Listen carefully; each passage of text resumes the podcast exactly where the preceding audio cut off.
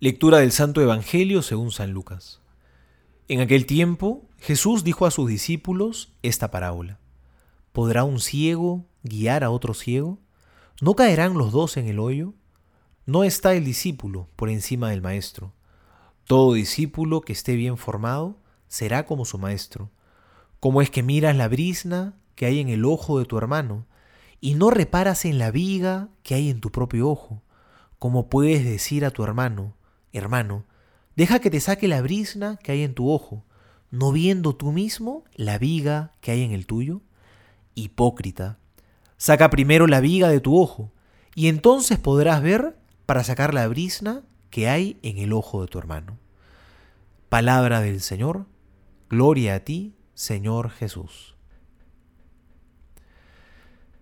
Saca primero la viga de tu ojo, y entonces verás claro para sacar la paja del ojo de tu hermano. ¿A qué se refiere el Señor? ¿Acaso tenemos que ser perfectos para poder recién corregir al prójimo que lo necesita? Definitivamente no. El asunto no va por ahí. El Señor nos invita a corregir, pero hay que hacerlo con amor y con caridad. Porque cuando no hay caridad, cuando no hay amor, nos volvemos ciegos, dejamos de ver con claridad, nos tropezamos y hacemos daño.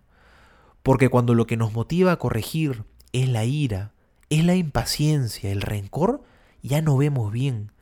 Estas son vigas que nos ciegan, que matan la caridad que hay en nuestro corazón. Es por eso que el Señor nos dice, ciegos, quítense primero la viga que tienen en el ojo y no sean ciegos que quieren guiar a otros ciegos. Que la caridad ilumine siempre nuestros actos, que ella sea la que motive nuestras correcciones. Es por eso que dice el Papa Francisco, que la caridad es como una anestesia que ayuda a recibir la cura y a aceptar la corrección. Y es que cuando uno corrige, no basta decirle al otro sus verdades en la cara. Es necesario también saber cómo decirlas, cuál es el momento correcto y la manera adecuada. Porque el objetivo no es simplemente lanzar la corrección como a mí me parece. El objetivo es que el otro la pueda recibir y la pueda acoger para que se convierta.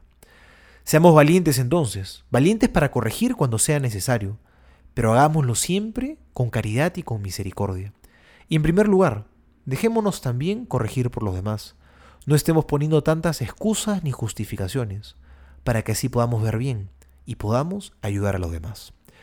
Soy el Padre Juan José Paniagua y les doy a todos mi bendición en el nombre del Padre y del Hijo y del Espíritu Santo. Amén.